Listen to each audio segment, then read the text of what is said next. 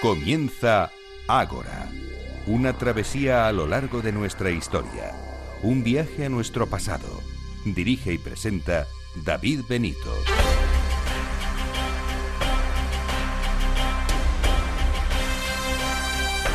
Muy buenas noches y bienvenidos a Ágora, la cita de Capital Radio con la historia.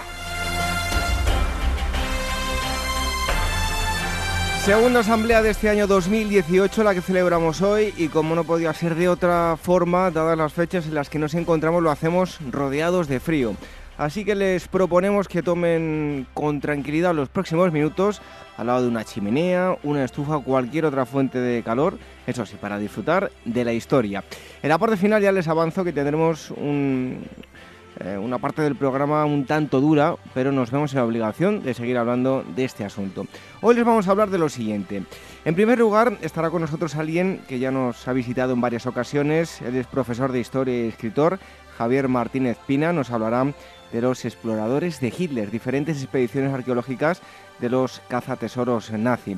En segundo lugar, cambiaremos de época y retrocederemos en el tiempo. Recibimos Eduardo Cábana, director de Despertaferro Historia Antigua y Medieval, y hoy nos vamos a ir geográficamente hasta la Hispania a punto de convertirse completamente en romana las guerras astur-cántabras, el ejército de Augusto frente a las últimas resistencias indígenas de la península ibérica. Decía yo la Hispania a punto de convertirse romana, la península ibérica a punto de convertirse completamente en romana.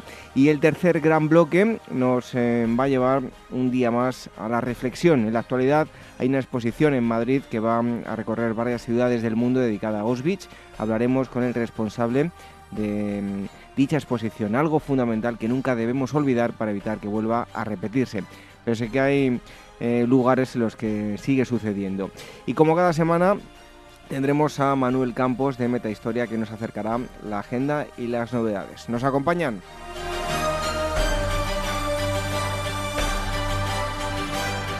Como siempre nos pueden escuchar a través de, mm, eh, además de las ondas, por medio de los podcasts en iVoox, en iTunes. Les agradecemos las valoraciones que nos están dejando en ambas eh, plataformas y les invitamos a que sigan eh, haciéndolo. Ya saben que nos pone muy contento cuando recibimos valoraciones de 5 estrellas en iTunes y un me gusta en iVoox.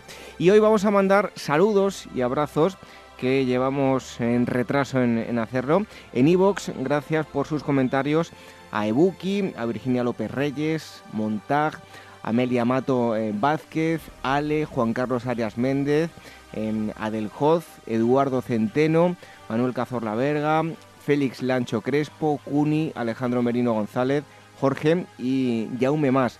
Muchísimas gracias a todos ustedes por los comentarios y a otros usuarios que también nos han escrito de forma anónima. Gracias a todo esto hacen que, lleguemos a más gente. Y en iTunes mandar un saludo y darle las gracias Edu de Tabarnia. Muchas gracias por sus cariñosas palabras. Y otro abrazo muy fuerte para Abdón Guerra. Nos ha escrito desde Chile. Esperamos que pronto les llegue también allí algunos de los libros con los que hablamos en el programa y espero que disfrute con ese libro de prehistoria. Esperamos seguir amenizando durante mucho tiempo ese traslado hacia el trabajo. Un abrazo con destino a Chile. Cualquier cosa que nos quieran decir, tienen dos direcciones de email, contacto arroba agorahistoria.com y agora arroba capitalradio.es. Las redes sociales, como siempre, el Twitter arroba agorahistoria, facebook.com barra agorahistoria programa y telegram.me barra agorahistoria radio. En los controles Alberto Coca y en la selección musical Daniel Núñez. Recibo los saludos de David Benito. Comenzamos.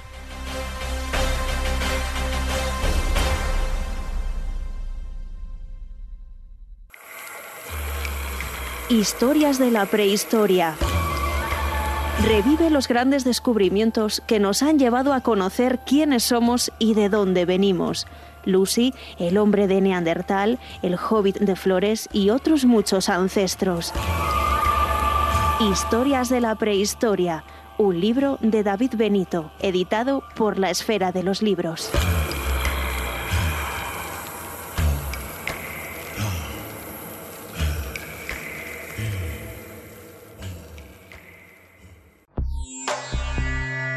Inmortaliza tu propia historia y no pierdas tus recuerdos. DBO Estudio de Fotografía, reportajes de todo tipo, moda, book para actores y modelos, premamá, recién nacidos, fotografía familiar, infantil y eventos sociales. Tus fotos en dboestudio.com. Hay personas en el mundo que trabajan desinteresadamente para ayudar a otros a conseguir sus objetivos. En el mundo de la empresa son los mentores. ¿Los conoces? El mejor programa de mentoring está en Capital Radio. Cada lunes a las 11 de la mañana, Luis Vicente Muñoz y Julio Rodríguez presentan las mejores experiencias de mentoring contadas por sus protagonistas. También en podcast. Lo tienes en nuestra web.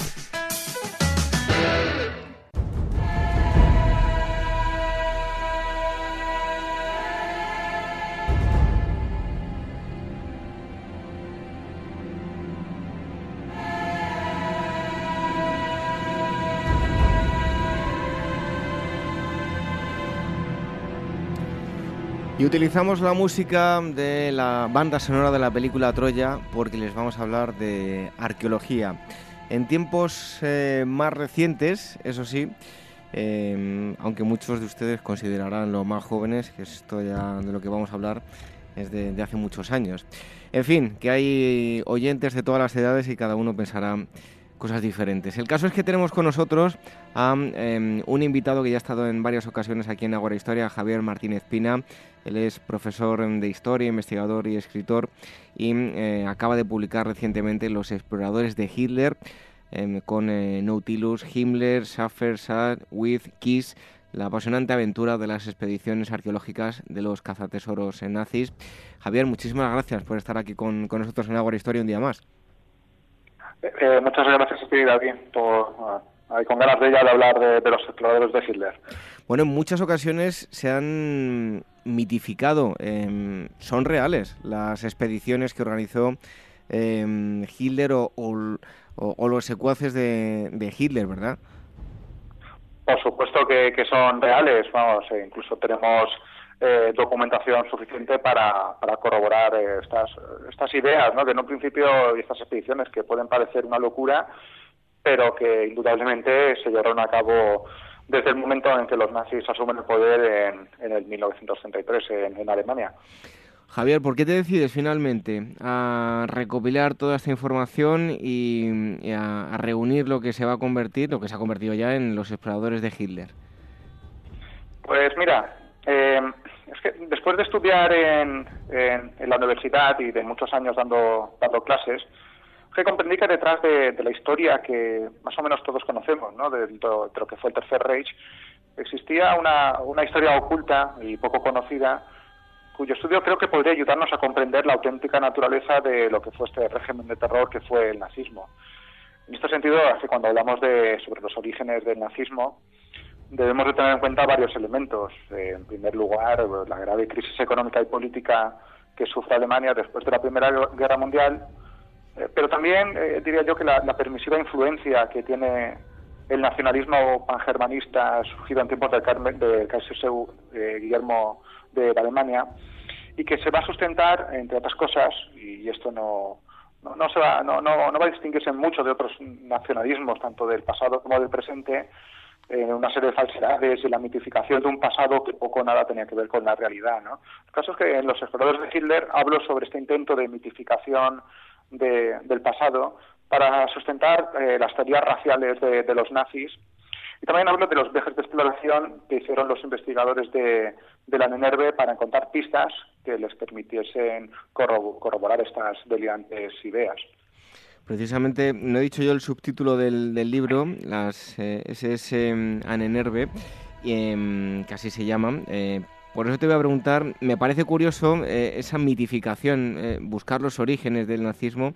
Eh, yo en, el, en mi libro Historias de la Prehistoria hablo de precisamente de eso, de, del intento de, de destruir a, a, lo que era el hombre neandertal, porque ellos consideraban que no venían de ahí, era un hombre demasiado rudo para, para venir los, los nazis, la raza aria, de, de un ser tan, tan, tan bruto, ¿no?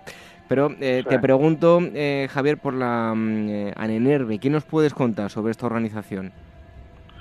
Pues que la ANENERVE, o Sociedad de, estudios para la historia antigua del espíritu, pues así como se llamaba, fue, fue un importante centro de investigación de la Alemania nazi. Fue un organismo creado, fíjate, bajo patrocinio del mismísimo Himmler que tenía como objetivo último propagar las, las principales tesis nacionalsocialistas especialmente estas que hablamos de corte racial y antisemita. Fue por lo tanto un centro que trató de legitimar las atrocidades que después, que posteriormente se, se van a llevar a cabo en Europa durante la Segunda Guerra Mundial. De ahí creo que la importancia de, de, su estudio. ¿no?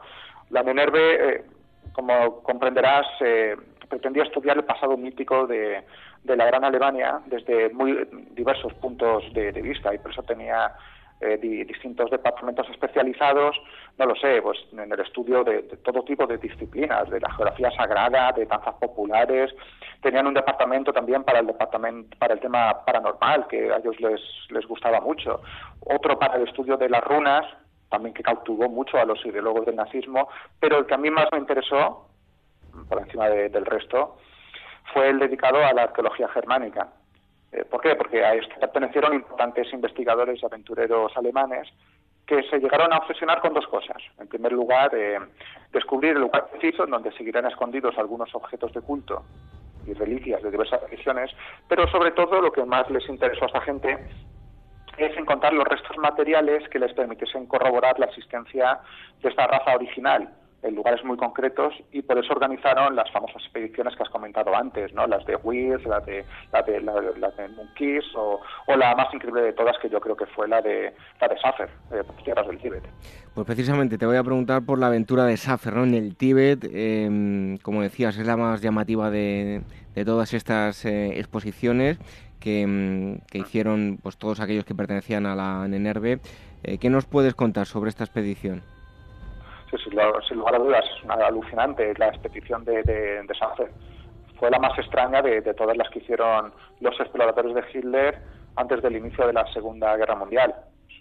todo se inicia en el año 1936, cuando Hitler parece que le encarga a un famoso aventurero alemán, que, que claro, que se pusiese al frente de, un equipo para buscar las huellas de la raza aria en el Tíbet y de paso también pues para algunas cosas que le gustaban mucho también a los ideólogos del nazismo, ¿no? para dar validez científica a extrañas teorías como la de la tierra hueca ligadas a, como te imaginarás, a leyendas orientales de Nagata y Zambala.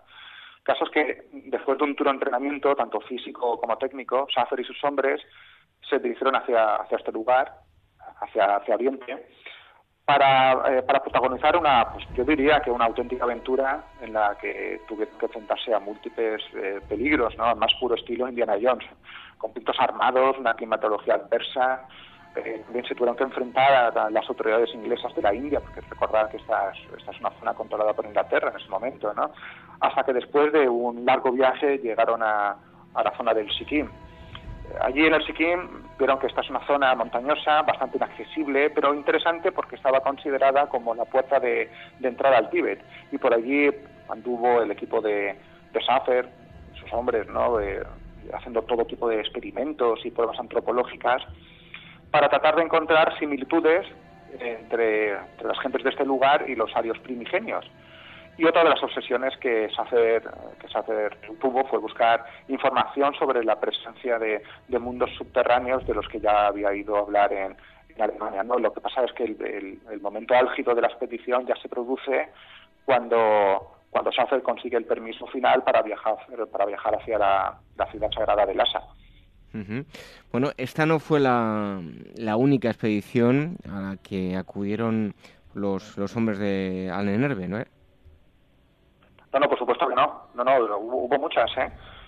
Otra, por ejemplo, fue la de la de Herman Wirth. Este fue uno de los fundadores de precisamente de la NERVE. Bueno, más, más aún, fue su, su primer director. Eh, y en este caso lo que trató de identificar Wirth fue un tipo de escritura que, según él, habría sido inventado por, por una antigua civilización nórdica de tipo ario y cuyo origen estuvo en la Atlántida.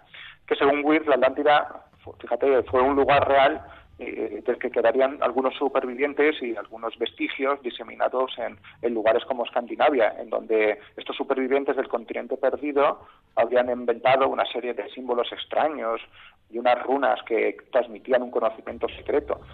Es que Wirth, como otros pseudointelectuales asociados al nazismo, eh, yo diría que fue un ferviente creyente en la existencia de este tipo de continentes perdidos, como la mítica Tule, de ahí después la sociedad Tule, que seguro que, más o menos eh, conocéis, ¿no? O la Atlántida. Eh, después de 1936 también, coincide las fechas, eh, después de la creación de la Minerve, eh, Weir marchó a Suecia, a una zona conocida con el nombre de Bohuslän, y, allí pudo encontrar unas, unas enigmáticas esvásticas que, según él, formarían parte de, esta antigua escritura aria. Este es otro de los elementos curiosos, diría yo, del nazismo, ¿no? de la ideología ultranacionalista alemana. Y es que estaban obsesionados con descifrar, con descifrar esta, escritura que según ellos les daría las, pues las bases principales para comprender lo que, lo que sería la religión pagana de tipo germano que muchos nazis querían imponer en Alemania, especialmente Himmler. Bueno, en, tu obra em, no solo vamos a encontrar la historia de, viajes como estos de los que nos estabas hablando, em, ¿quedan todavía tesoros nazis por desvelar, eh, por desvelar como nos, se nos hace ver?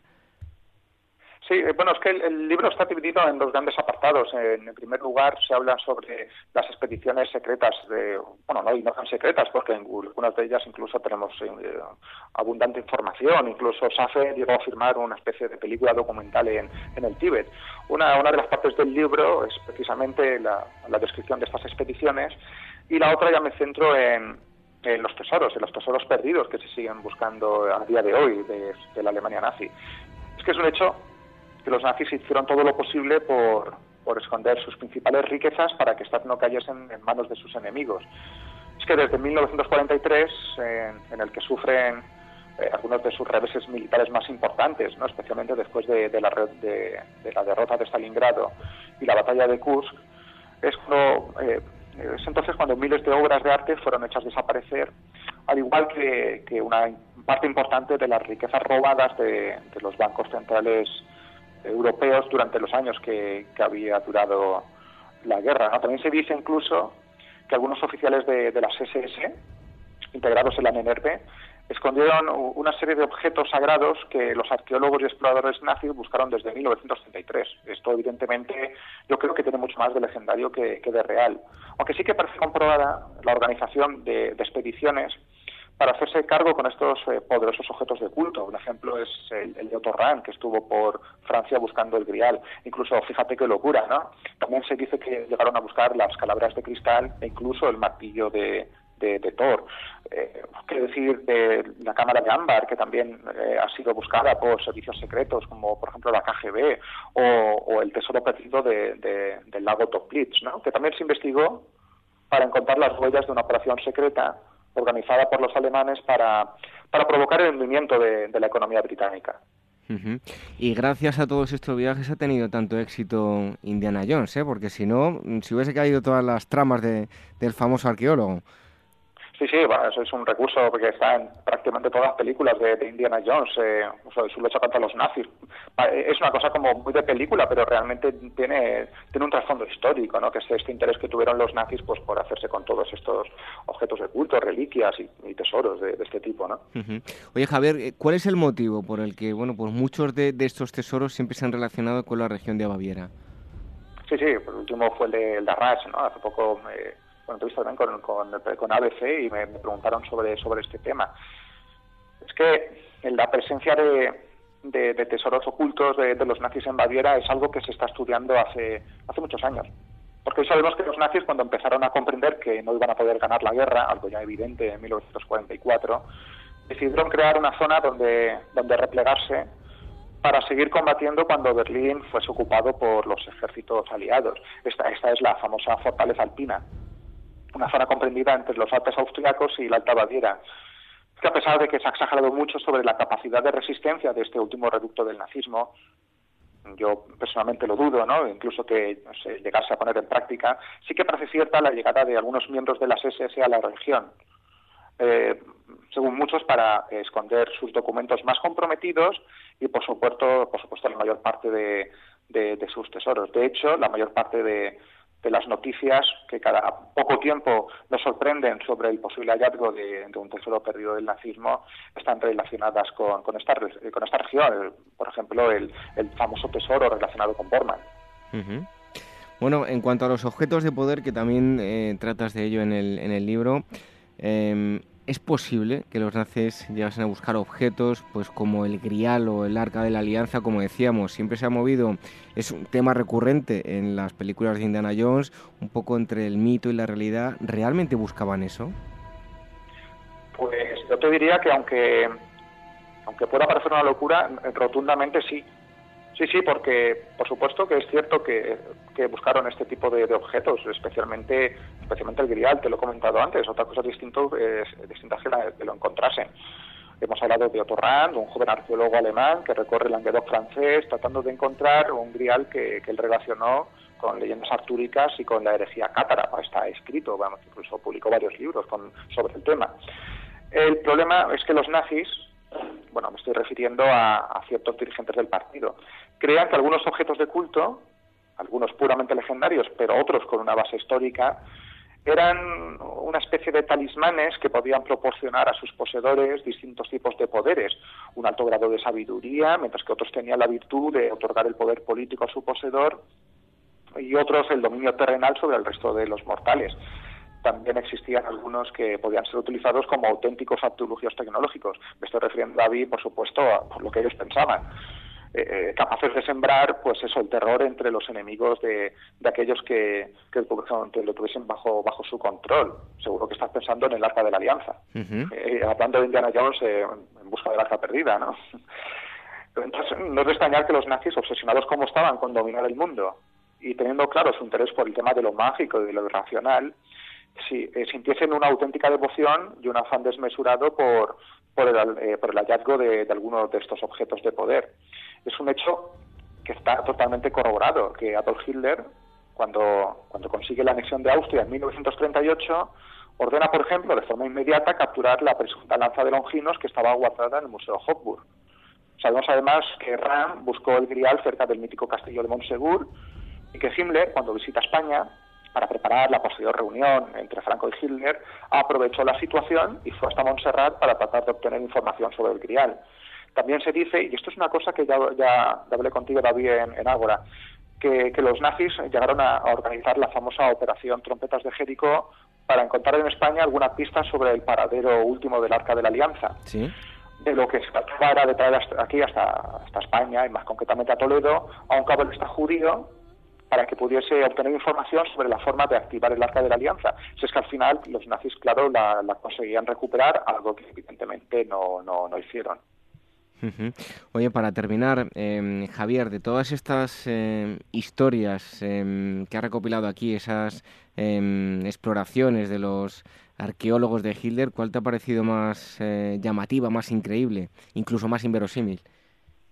más inverosímil y que más llama la atención y, que más gusta es yo lo que pasa es que en este sentido yo creo que tiene mucho más de legendario que de otra cosa, que es el tesoro de, de Bormann, antes te lo he mencionado. Bormann era el secretario eh, personal de, Hitler, uno de los hombres que más influencia tuvo sobre, sobre el Führer.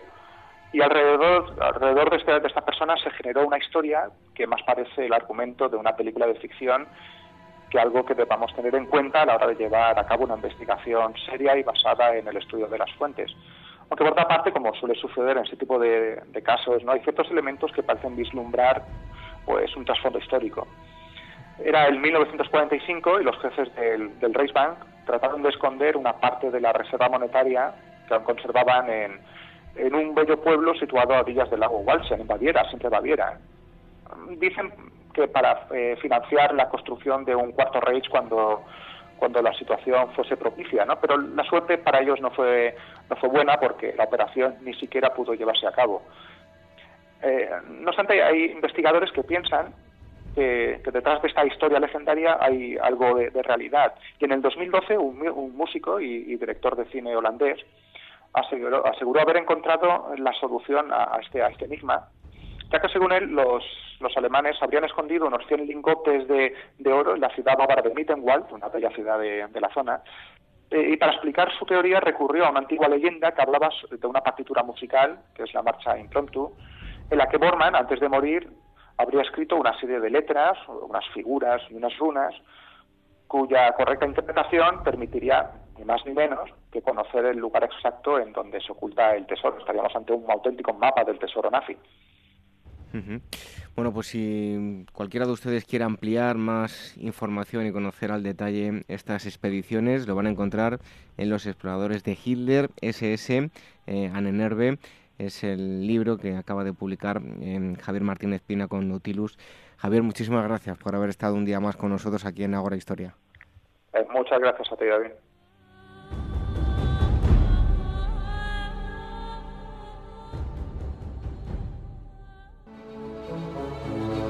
Pausanias Viajes Arqueológicos y Culturales os presenta sus e-tarjetas y cajas de regalo, una extraordinaria forma de regalar cultura y experiencias diferentes. Viajes, excursiones, visitas a museos, exposiciones y mucho más. El destinatario recibe un código de descuento con el importe que hayas elegido y que podrá utilizarlo en sus compras a través de pausanias.com. ¿Sabes cuál es el mejor dial para escuchar Capital Radio? Tu móvil. Ya tienes disponibles las versiones de iOS y Android de Capital Radio. Y si quieres escucharlas en tu coche, lo tienes muy fácil. Empareja el Bluetooth de tu coche con tu móvil o tableta, entra en la app de Capital Radio y ya lo tienes. Escucha Capital Radio en digital. Y si te preguntan qué escuchas, no lo dudes. Capital Radio.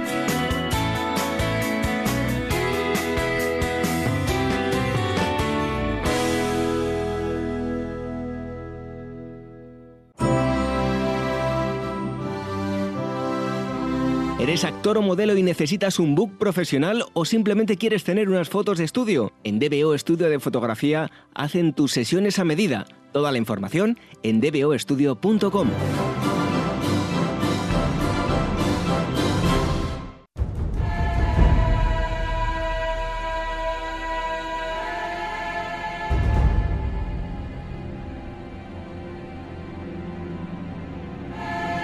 Ágora Historia, con David Benito en Capital Radio.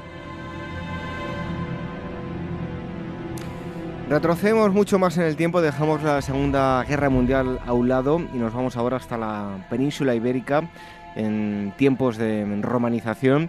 Y es que ese es el eh, asunto del que vamos a tratar en los siguientes minutos y también el asunto que van a encontrar todos ustedes en el número 45 de la revista de Despertaferro Antiguo y Medieval, Las Guerras Astur-Cántabras, un momento histórico en el que la península ibérica estaba prácticamente eh, romanizada.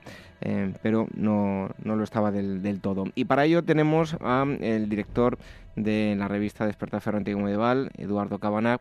Eduardo, muchísimas gracias por estar un día más aquí con nosotros. Un placer, David. Feliz año. Igualmente.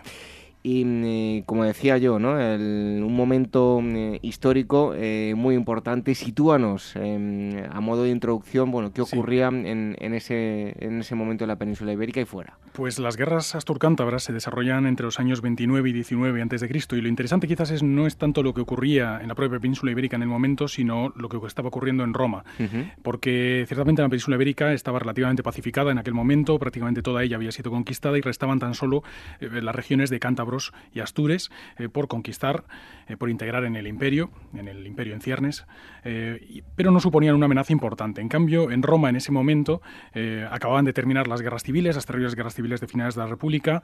de hecho, apenas unos años antes, en el año 31 a.C., se produce la célebre, la, la, gran batalla de Accio, la batalla naval, uh -huh. en la que Marco Antonio y Cleopatra son derrotados por, por Agripa y Octavio, el futuro emperador Augusto.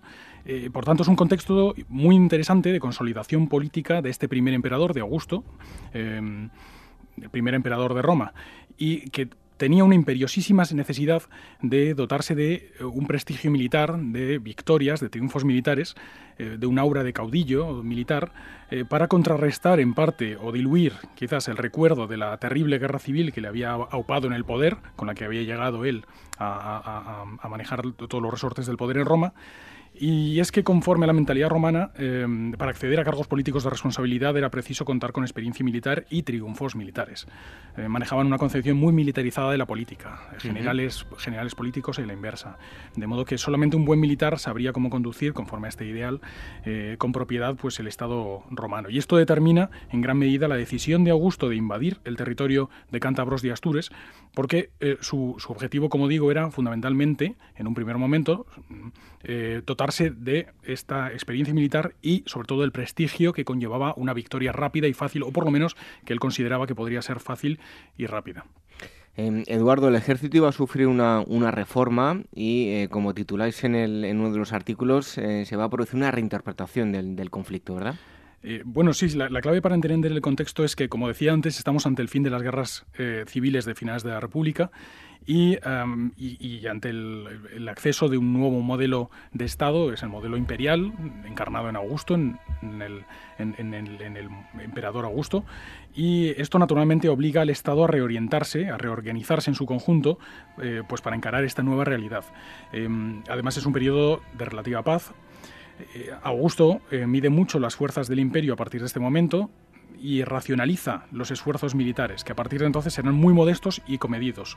Eh, y uno de los efectos más mm, evidentes de esta, de esta racionalización de los esfuerzos es la reducción del número de efectivos. Por ejemplo, el número de legiones se reduce exclusivamente a 28. Anteriormente habían sido muchas más durante las guerras de, civiles de finales de la República y también en la búsqueda de fronteras y límites precisos para el imperio. Estas, estos límites precisos eh, se esperaba que eh, contribuyeran a que, obviamente, cuanto más precisos y evidentes fueran estas fronteras del imperio, pues también serían más estables. Al menos esa, esa era la, teoría. Eh, por tanto, la culminación de la conquista de la península ibérica, cerrar completamente la conquista de toda la península con, con la adquisición, la conquista de los territorios del noroeste, de Cántabros y Astures, entraba dentro de esta, de esta misma mentalidad. Em, bueno, en este sentido, en el plano arqueológico, en los últimos años se han encontrado nuevas evidencias, ¿verdad? Sin duda, sí. En términos generales, el panorama de la estrategia de conquista romana del territorio de Cántabros y Astures em, está cambiando enormemente en los últimos años, en las últimas décadas. Esto se debe, pues, sobre todo al esfuerzo de, varios equipos de arqueólogos, bueno, puedo mm, Quechu Torres, Eduardo Peralta, Jorge Camino, Esperanza Martín, eh, Ángel Villa, Ángel Morillo, hay toda una serie de, arqueólogos que ahora mismo están trabajando, me dejo algunos en el tintero, obviamente, que están trabajando en este, en este escenario de la guerra y están renovando enormemente nuestro conocimiento conocimiento del, conflicto. Em, son sobre todo eh, arqueólogos que trabajan en la prospección, pero también en la excavación, y con ello están brindando pues, un enorme volumen de información, con el hallazgo de nuevos campamentos romanos, casi semana tras semana se hallan nuevos campamentos romanos, porque, eh, y también hábitats poblados, ópida, indígenas, e incluso en algunos casos escenarios de la batalla, como por ejemplo en el caso de la batalla de Andagoste, que no es exactamente, no pertenece exactamente a este contexto, sino que es algo anterior, 38-39 a.C., pero probablemente está relacionado con los preliminares de las guerras asturcántabras.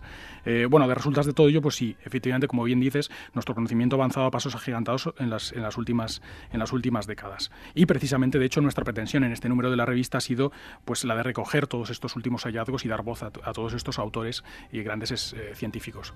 Eduardo, toda Hispania ya se había rendido a Roma, menos, como nos decías, cántabros y astures. ¿Cómo vivían estos pueblos? ¿Qué, qué podemos decir de ellos? ¿Qué los definía? Bueno, lo primero que podemos decir de ellos es que pertenecen al sustrato indoeuropeo, a la gran macrofamilia lingüística indoeuropea, eh, que es común, por tanto, bueno, pues a prácticamente todos los, todos los pueblos del occidente, eh, tanto mediterráneo como, europeo, eh, también a griegos y romanos incluso que, pero que desde el siglo VI antes de Cristo recibió una influencia muy importante desde el centro de la meseta, meseta norte, la zona sobre todo celtibérica, una celtiberización, eh, como digo, a partir del siglo VI Cristo, importante que se que, acusa eh, arqueológicamente y, y en, y en, algunos elementos también ideológicos la sociedad, las sociedades tanto cántabras como astur.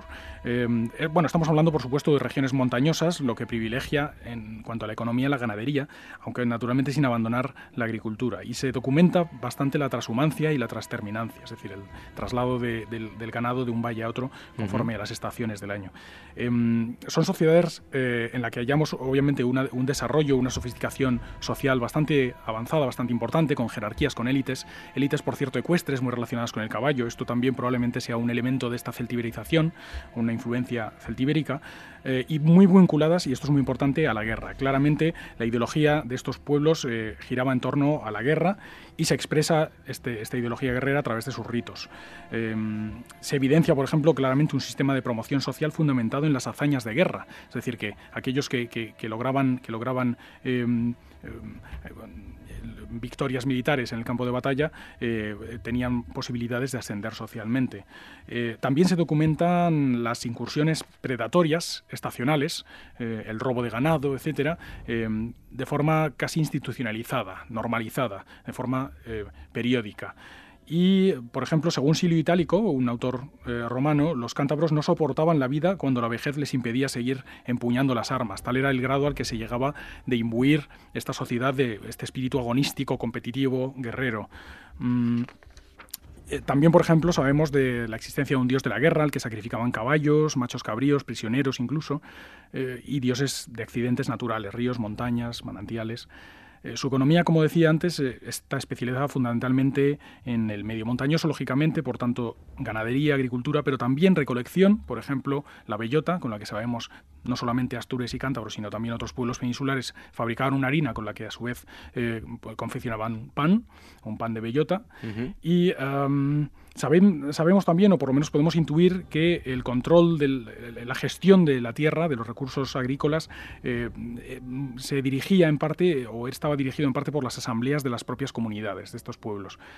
Y em, bueno, ya que hablamos de las comunidades, su estructura social eh, se documenta, por ejemplo, la existencia de, un modelo de familia extensa, muy amplio, en la que, que abarcaba a todos aquellos que fueran descendientes de un mismo ancestro común. Esto es lo que los griegos llaman singeneia. Eh, la mujer, por ejemplo, eh, parece que tenía una gran participación social que contrastaba, por lo tanto, sobre todo con el mundo romano, con los autores romanos que se escandalizaban, eh, heredaban propiedades, trabajaban en el campo en ausencia de los hombres y tenían una cierta libertad, por lo menos en comparación con el mundo, con el mundo propiamente mediterráneo. Em, y sabemos que desde inicios de la Edad del Hierro eh, el poblamiento se estructuró en, castros, en poblados fortificados, en lo alto normalmente de altozanos, fácilmente defendibles, y estos castra, estos ópida, eh, funcionaban como comunidades políticas independientes. Mm, pero también sabemos que había fuertes lazos con otras comunidades vecinas. Eh, de hecho, lo normal era que varios ópida, varios de estos hábitats, pertenecieran a un mismo pueblo, un populus, y a su vez varios de estos populi formaban una natio, eh, la de los astures, por ejemplo, o la de los cántabros. Bueno, em, hablamos de dos conflictos con los astures contra los cántabros. Em, contra los astures, ¿cómo se van a, suceder el, conflicto? Porque se pueden distinguir diferentes eh, fases, ¿verdad? Sí, sí. Bueno, el caso de los astures es el peor conocido, pero sí que podemos atisbar que en una primera fase, a partir del 29, 27 a.C., se dieron algunos, algunos conatos de, conflicto entre romanos e indígenas, eh, probablemente relacionados con eh, la preparación de la propia invasión en toda regla. Así se dieron algunos choques eh, en los que participaron, por cierto, también bacceos, unidos a cántabros y astures, probablemente relacionado con la preparación de la calzada proveniente de Tarraco, una calzada por la que debían de, de, de traer eh, eh, pues todo lo, todo lo necesario para poder eh, suministrar a las tropas en el, caso de la guerra que, cuya inminencia pues era, se preveía en, pocos meses. A partir del 26 a.C. sí que se produce un, el más destacado hecho de armas, de hecho, testimoniado por las fuentes, como es una ofensiva indígena a los campamentos romanos que estaban estacionados en el río Esla. Fue, mm, fueron unos combates durísimos, aparentemente, pero mm, llegado a un determinado punto se impusieron las armas romanas y los astures se replegaron, subieron de nuevo hacia el norte.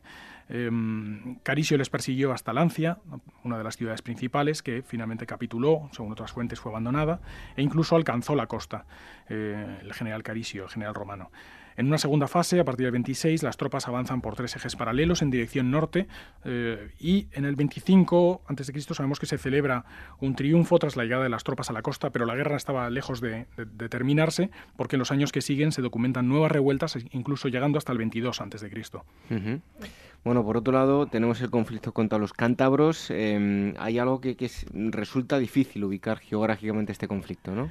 Eh, bueno, precisamente eh, es, uno de los em, puntos en los que más se ha avanzado últimamente, eh, porque es bastante mejor conocido, de hecho, el escenario cántabro respecto al, Astur, y es precisamente en este escenario donde se han hecho, como digo, los mayores progresos, gracias a las prospecciones sobre el terreno, en particular, por ejemplo, pues las de Eduardo Peralta.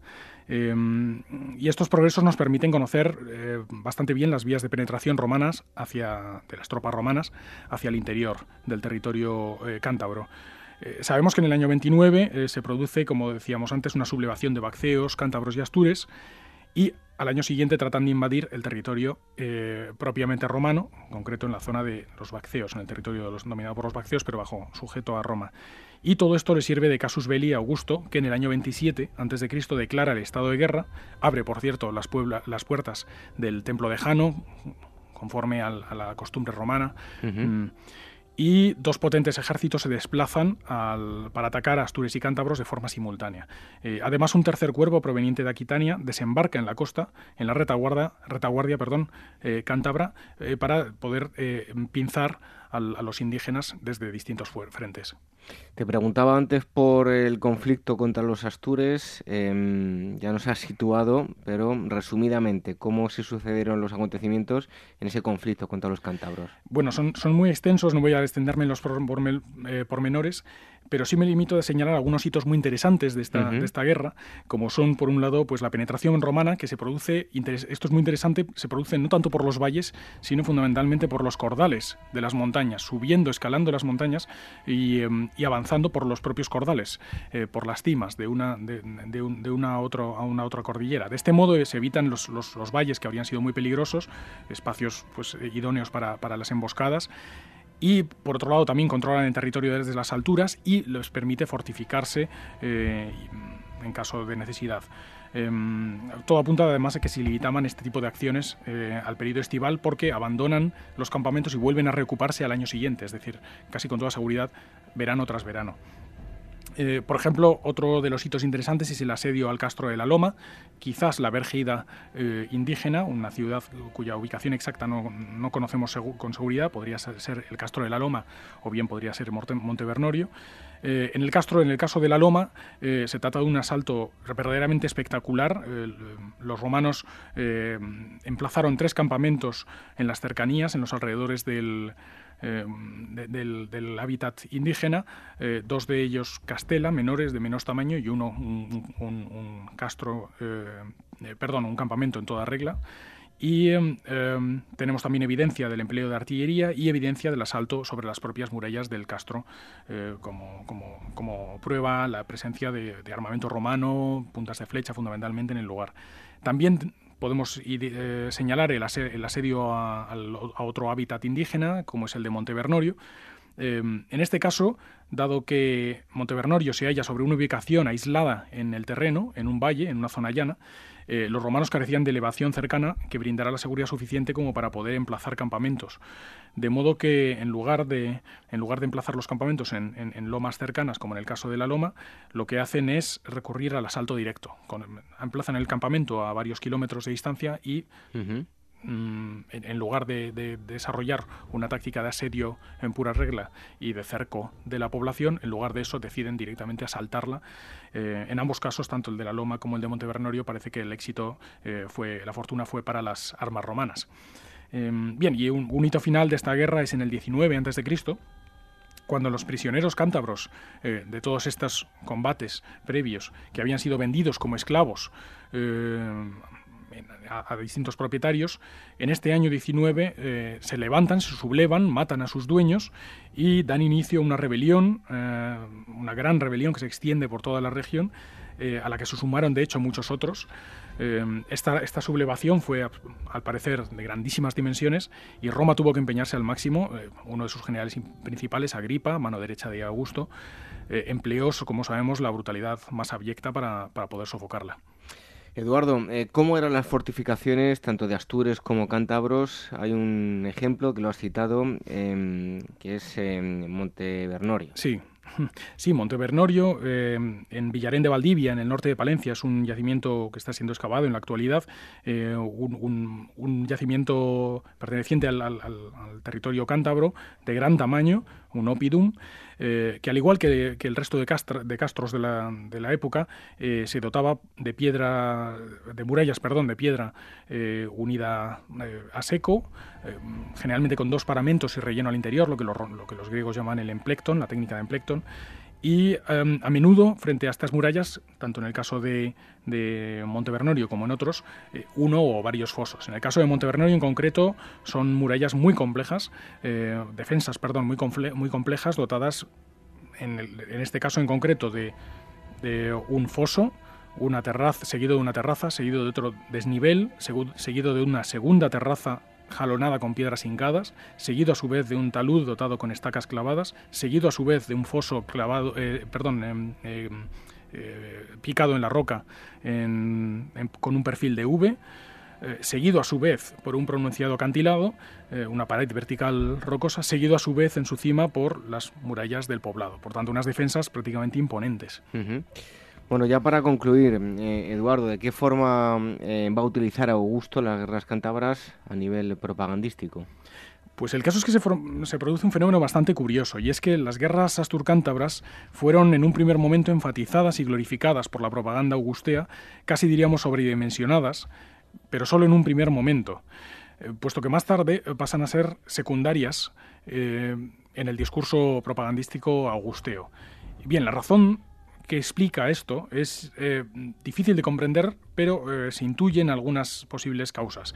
Eh, todo apunta a que cántabros y astures no suponían una amenaza importante para la seguridad de Roma en su conjunto, del, imperio en ciernes.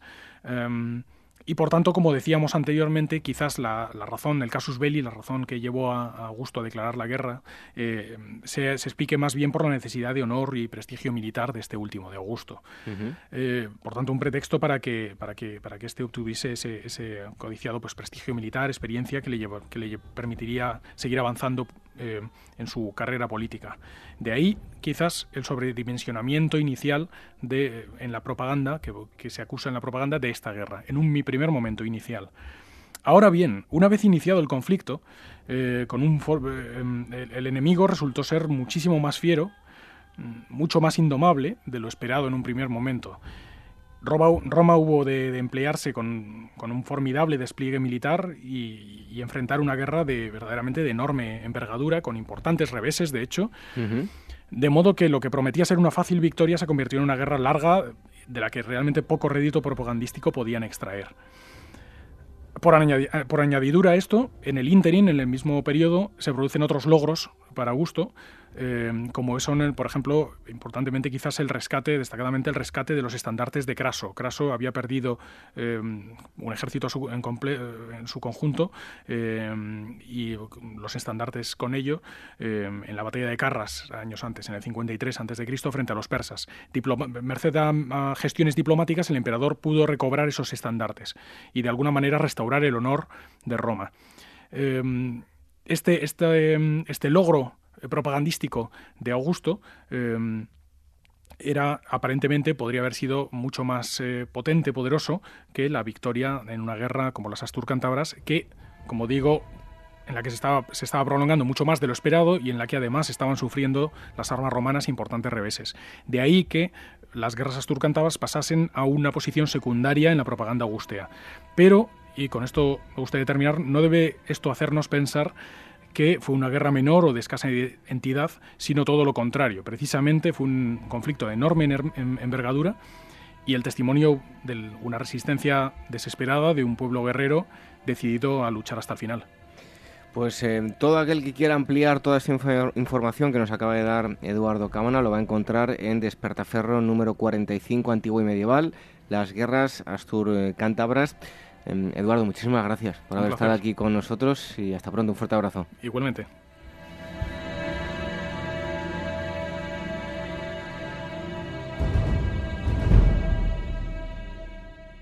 Revive con despertaferro contemporánea el asedio de Tobruk por parte del Africa Corps en 1941 entre el genio militar de Rommel y la obstinada y eficaz capacidad de resistencia británica.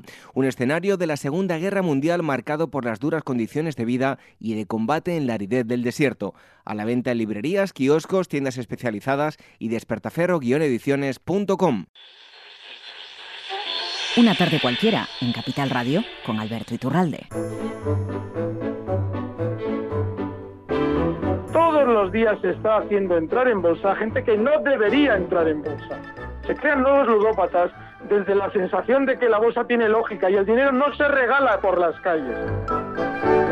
Tardes de Radio y Bolsa en Mercado Abierto. ¿Te vienes?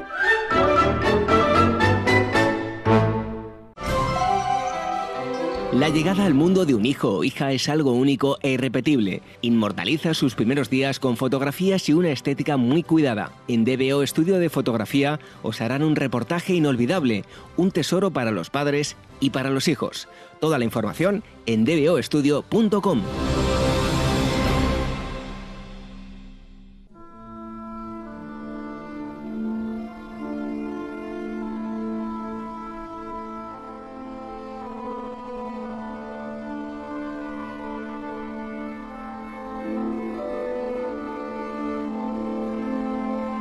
Revive la historia con Ágora, en Capital Radio con David Benito.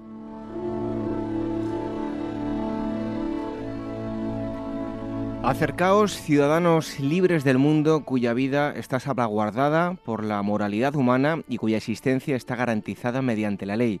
Os quiero contar cómo los modernos criminales y despreciables asesinos han pisoteado la moralidad de la vida y anulado los postulados de la existencia. Son las palabras de Zalman eh, Gradowski, prisionero fallecido en Auschwitz, meses antes de iniciar una rebelión que volaría por los aires el crematorio eh, número 4 en octubre de 1944. Escribió un diario secreto que enterró las cercanías de la cámara de gas con el objeto de dejar testimonio para las generaciones futuras del genocidio allí perpetrado. Fue asesinado por miembros de las SS en el transcurso de la rebelión.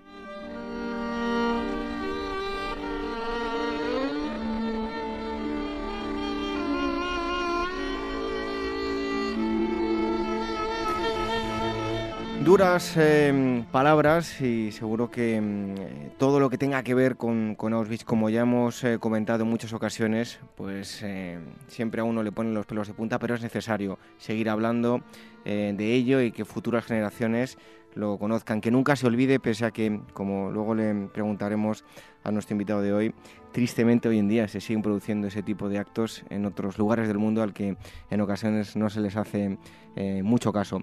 Tenemos a Luis Ferreiro, que es director de mm, la exposición Auschwitz en el Centro de Exposiciones Arte Canal Madrid, que tiene lugar hasta el 16 de junio.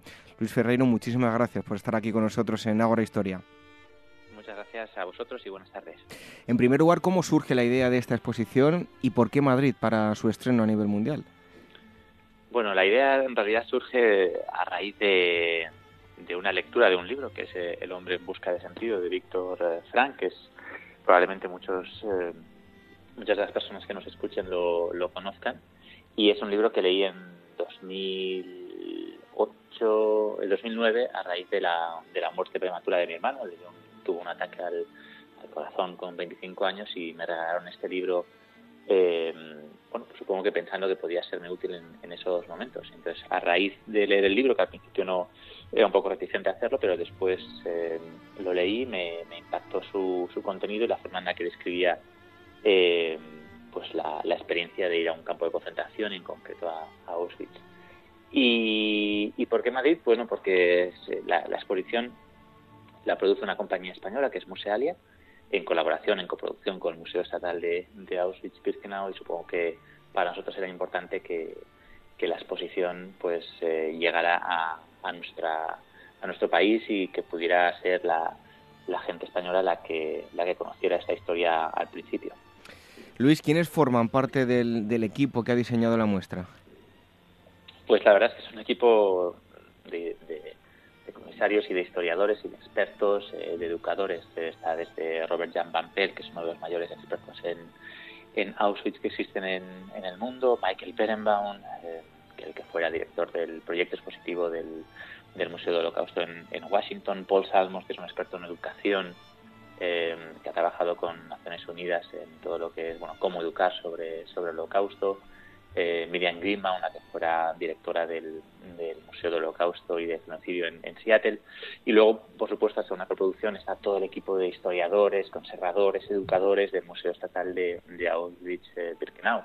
Entonces, eh, y luego, pues desde Musearia nosotros hemos aportado un poco la, forma quizás en la que se, construyen las exposiciones y en las que narramos las, las historias. Así que realmente ha sido una, una mezcla, y es una exposición muy plural en ese sentido, tanto en, las voces de testimonios que hay eh, como en, cuanto a las personas que han contribuido a poder desarrollar todo el discurso narrativo de la muestra. La exposición está articulada en cuatro bloques, el primero de ellos llamado El Encuentro. Bueno, ¿qué se van a encontrar los visitantes en, esta sección? Bueno, aquí, de hecho, eh, curiosamente comenzamos con el final. Eh, comenzamos con enero del 45 eh, y prácticamente nos intentamos eh, de alguna manera poner en la situación de aquellos soldados rusos que llegaron a, la alambrada del campo de concentración de Birkenau, Monowitz, Birkenau, Auschwitz, eh, el 27 de enero, cuando los alemanes habían huido hace unos, unos 10 días y empezaron a, a contemplar los restos del horror y a empezar a escuchar los testimonios de algo de los eh, más de aproximadamente 7.000 personas que, que los alemanes habían dejado atrás en el campo, puesto que los consideraban prácticamente moribundos. Y, y, esa sensación de, de, lo desconocido, ¿no? de, enfrentarse a algo que a uno, sin entenderlo, de alguna manera comprende profundamente que, que algo terrible ha pasado en ese, en ese lugar. Entonces, en esta sección mostramos algunos objetos eh, sin entrar en el detalle exactamente de, dónde provienen ni qué significan, eh, con la esperanza de un poco de, mm, de, conseguir captar la atención del público, puesto que después van a pasar por otra sección que es más amplia, quizás más intelectual, que es eh, antes de Auschwitz, donde tratamos pues la historia de Auschwitz, de este pueblo mm, polaco que luego se convirtió en un lugar desgraciadamente famoso por, por, por, otro nombre, por el nombre alemán, por Auschwitz, y, y los ingredientes que, hicieron posible eh, el exterminio ¿no? en Auschwitz. Es muy importante que, para nosotros era importante que la gente comprendiera que Auschwitz no comenzó con las cámaras de gas, sino que empezó con, políticos eh, dividiendo a la gente, poniendo las semillas del odio entre la población y, con esa violencia fue escalando eh, poco a poco. ¿no? Entonces hablamos sobre el antisemitismo, hablamos sobre la situación de Alemania, hablamos un poco sobre la creación de los campos de concentración, sobre la ideología, sobre a dónde nos pueden llevar estas ideologías basadas en el, en el odio. Bueno, en la presentación decía yo que esta entrevista tiene que llevar a, la, reflexión, como en otras ocasiones hemos hecho en, este programa. Uno se pregunta muchas veces qué ocurrió, ¿no? Nos mm, dabas una eh, explicación, digamos, racional, si se puede llamar así, Em, de, qué ocurrió, ¿no? Para que se pusiera en, funcionamiento una maquinaria de matar tan impresionante, por mucho de que se juntasen pues ciertos, llamémosles demonios, pues como Hitler y sus secuaces, es increíble, ¿no? Que, llegasen a construirse lugares como este y mm, valga la redundancia, lo decía yo, la explicación racional, pero no hay una explicación racional para ello, ¿no? Es complicado entenderlo, ¿no? Es quizás uno de los mayores retos de la exposición es que es una exposición que nunca debería haber existido como, como tal. Esa historia, algo sucedió en la historia que no debería haber ocurrido jamás y con lo que es imposible reconciliarnos. Y, ese es el gran drama de la exposición, que trata de explicar lo inexplicable.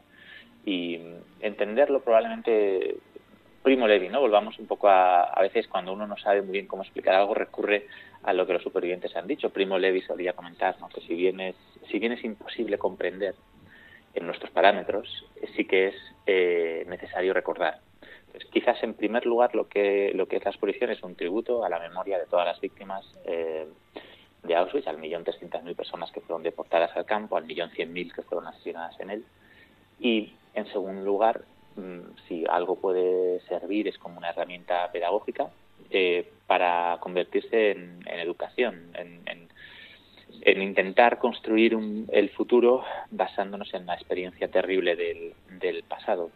Al fin y al cabo, después de la Segunda Guerra Mundial, bueno, no, sé si es un poco probablemente eh, cierto decir que, eh, que sobre Auschwitz se, se, construyeron los, eh, los parámetros o, o las columnas básicas sobre la, sobre la nueva, digamos, civilización europea basada en los derechos humanos y en, la democracia, pero ciertamente sí en, lo que ocurrió en la Segunda Guerra Mundial. ¿no?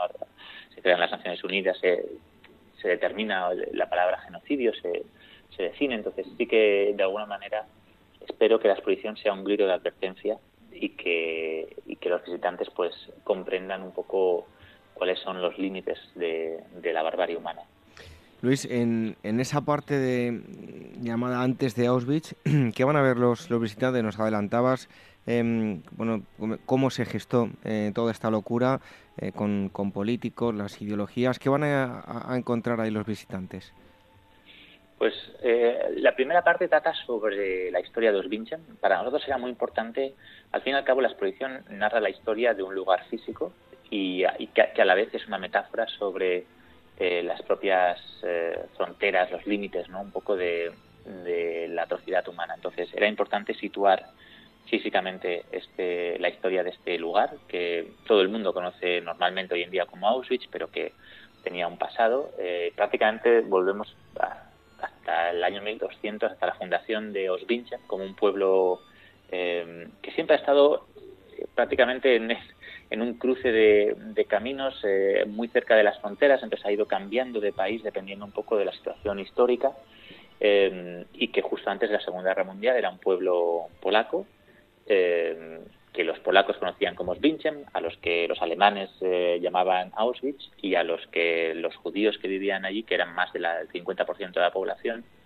llamaban Ospinchen. ¿no? Entonces queremos situar ese pueblo como, de hecho, como un pueblo bastante normal, donde incluso había un, pues había un cierto turismo y donde la gente, de hecho es un lugar bonito, aquellas personas que hayan viajado hasta hoy en día hasta Oswinchen y hayan estado más tiempo eh, en la ciudad y no solo hayan visitado lo que es el, el campo, eh, verán que es un, eh, sobre todo en primavera y en, verano es un, es un, es un, lugar muy bonito, ¿no? muy bucólico. Eh, y es, a veces es una de las cosas que más sorprende a la gente que visita el campo en, en verano, ¿no? el, el paisaje tan, tan bonito que hay alrededor del, del campo. Luego hablamos, lógicamente, del antisemitismo, ¿no? de cómo surge de, del antisemitismo moderno, de la situación de, de, Alemania tras la Primera Guerra Mundial, del Tratado de Versalles, de la inestabilidad política, de la hiperinflación en la República de Weimar, de la creación del partido nazi, un poco de todos los ingredientes, ¿no? ¿Cómo es posible que, este genocidio ocurriera en el corazón de, del continente europeo, en el seno de la, de la sociedad probablemente más tecnológicamente y culturalmente avanzada de su época, que era la, alemana. Eh, y también hablamos un poco, que creo que es muy importante, de la ideología y del, y del papel de la sociedad civil. Al fin y al cabo, la, mucha gente tiende a pensar que, bueno, que, es una, que el holocausto es una, es una cuestión, el culpable es Hitler, ¿no? pero la verdad es que toda la sociedad en sí estaba envenenada por este odio ¿no? que se fue eh, alimentando durante, durante años hacia el diferente, hacia el que piensa diferente, hacia el que es diferente o hacia el que reza diferente de, de nosotros. ¿no? Y de ahí saltamos, lógicamente, a la, a la situación eh, de Alemania, esta utopía que querían crear eh, y a la invasión de, de Polonia, eh, hasta que finalmente pues llegamos a, a, la creación de un campo alemán en, en la Polonia ocupa, ocupada, que es, que es Auschwitz. Estamos hablando con Luis eh, Ferrero, es director de la exposición Auschwitz en el Centro de Exposiciones eh, Arte Canal Madrid. Pueden ir a verla hasta el 16 de, de junio. Eh, el ambiente eh, sobre el que está eh, centrada la exposición eh, dedicada a, Auschwitz, esa parte ya dedicada a Auschwitz. ¿Qué piezas componen esta zona? Porque es una parte muy importante. Se ha hecho un esfuerzo tremendo ¿no? para traer las piezas que, van a poder eh, ver todos los visitantes. Sí, es la primera vez en la historia, de hecho, que una colección importante de objetos originales sale del, sale del campo, sale de, del museo para una gira internacional, ¿no? en una exposición monográfica itinerante sobre, sobre la historia del, del, campo. Hay más de 600 objetos en la exposición, además la inmensa mayoría de ellos eh, no, se han, no se han visto nunca. Nos han expuesto nunca. Es la primera vez que el, que el público tiene contacto con, con, ellos. Yo creo que eso es también algo que hace diferente a esta, a esta exposición. Eh, hay mucha gente que nos preguntaba, bueno, pero hay muchos museos eh, del holocausto en, el mundo. Y yo creo que quizás esta exposición, aparte de ser específica, monográfica sobre, sobre Auschwitz, eh, expone una, una cantidad de objetos que no solo por la cantidad, sino por el hecho de que nunca antes se han podido mostrar pues es una mirada quizás más fresca en un contexto social también muy distinto, ¿no? en el que desgraciadamente, volviendo un poco al, al a, un poco a, la zona anterior de la exposición, no fue, quizás no fue probablemente el gas el que mató a toda aquella gente, eh, fue el dogma, fue la arrogancia, fue la ignorancia. Entonces cabe preguntarse en qué medida nuestra sociedad está libre de, de esos ingredientes y en qué medida es necesario eh, actuar para que para que no haya ninguna posibilidad de que exista un lugar como estos en, el futuro. Pero volviendo a los objetos, pues hay 400 objetos que además cubren desde todos los grupos de víctimas del, campo hasta los perpetradores. Tenemos objetos, eh, está la mesa del comandante de, de Auschwitz, Rudolf Hoss, es la primera vez en la historia que se, que se expone, eh, la primera vez que la gente tiene la posibilidad de ver este, esta mesa de trabajo donde este hombre trabajaba cada día eh, para conseguir hacer más eh, eficiente el proceso de, exterminio, ¿no? Y nos habla un poco también de, esa de otra parte que no solemos mirar muchas veces y que es la parte quizás más terrorífica de esta historia y es comprender que las personas que cometieron estos actos eran seres humanos, eh, no eran extraterrestres que venían de otro planeta, sino que eran seres humanos eh, que después tenían a sus familias, en el caso de Hoss, a, escasos metros, por ejemplo, del crematorio 1 en, en Auschwitz. Así que yo creo que es un poco la parte más psicológica de la exposición, ¿no? el intentar mm, eh, adentrarse en ese, en ese mundo ideológico de las, de las SS. Y luego pues hay desde las, por supuesto, uniformes, los, eh, los zapatos de los, de los, eh, de los prisioneros y, sobre todo muchos objetos de las víctimas que desgraciadamente en muchos de los casos es lo único que ha quedado sobre la faz de la tierra de, de aquellas personas. Luis, es complicado, sobre todo para gente joven, eh, y, sobre todo los que no han visitado lugares, pues una exposición como, como esta en Madrid o cualquier campo de, concentración, pues hacerse una idea de lo que supuso vivir aquella experiencia, porque aunque cada persona lo, vivía de forma diferente, ¿cómo era, eh, resumiendo, ¿no? esa experiencia tipo de un preso que llegaba al campo? ¿Cuál era el recorrido y las diferentes posibilidades de ir a un lado u otro? Bueno, a partir del 42, o sea, y también son las cosas importantes en la exposición, la gente eh, que no sepa nada de Auschwitz o que no sepa nada del Holocausto eh, puede ir a la exposición sin ningún tipo de, temor porque está pensada para tanto para aquellos hay diferentes niveles de lectura en la exposición entonces la gente que no tenga ningún conocimiento previo entenderá los conceptos básicos. Uno de ellos por ejemplo es entender que Auschwitz no se diseñó y no se creó eh, pensando en un campo de exterminio sino que la primera fase del campo era un era sobre todo un campo para prisioneros políticos polacos, para, para, digamos, para tener la resistencia polaca a cualquier persona de esa nacionalidad que pudiera ser eh, susceptible de, ser considerada un enemigo del, Estado alemán, pues era enviada a diferentes prisiones, entre ellas eh, Auschwitz, ¿no? o campos de concentración. Entonces, esa es la primera fase y ahí encontramos sobre todo a población polaca, eh, con una esperanza de vida también corta, es decir, desgraciadamente en Auschwitz eh, las condiciones de la tasa de mortalidad por la propia actividad del campo era, era muy alta. Y luego a partir del 42, cuando Auschwitz también se convierte, a partir de un campo de concentración, en un campo de, exterminio, pues lógicamente lo normal eh, cuando eran judíos o gitanos, sobre todo judíos, eh, enviados en, en vagones a, a, Auschwitz era hacer un proceso de selección, aquellas personas que se consideraban aptas para el trabajo, aquellas personas que todavía se les podía sacar algo de fuerza física para, para, para, Alemania, pues se les ponía a trabajar y aquellas que no directamente iban a la cámara de gas.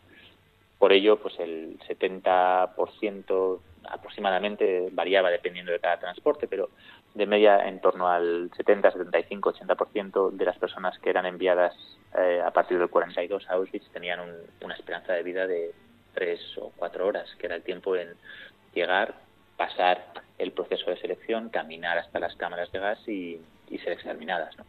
Y al resto, a los que eran considerados aptos, pues eh, en realidad era una selección entre comillas, todo el mundo tenía que morir tarde o temprano eh, y periódicamente había selecciones en el campo para enviar a personas que ya estuvieran, digamos, eh, que no pudieran trabajar más, pues a, las cámaras de gas. Pero antes, bueno, pues se les traía toda esa fuerza física que tenían para, para el esfuerzo de, guerra alemán. Así que realmente, bueno, pues eh, es muy difícil describir con, con palabras lo que debió de ser eh, estar en, Auschwitz. Nosotros lo hacemos a través siempre de, testimonios, ¿no? que nos van narrando cada uno de esos procesos, desde la llegada, el proceso de selección, aquellas personas que eran enviadas y registradas en el campo, eh, bueno, pues todo el proceso de, de, afeitarles todo el vello del, cuerpo, de tatuarles, de enviarles eh, a unas barracas, de darles el uniforme. todo ese proceso lo narramos a través de, de testimonios directos de los supervivientes.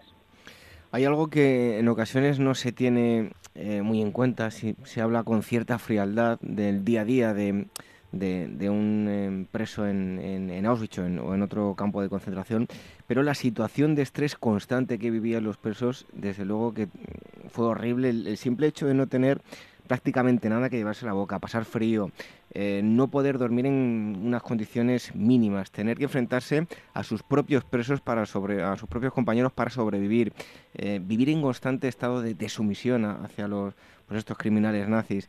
Pues dejando a un lado todo esto, solo el hecho de, esa situación eh, en sí suponía un, desgaste físico y mental sin igual, ¿no?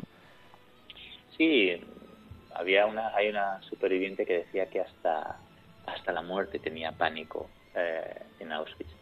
Realmente eh, mm, vivir, eh, si se puede llamar vivir, a la situación en la que estaban las personas internas en el, en el campo, bueno, pues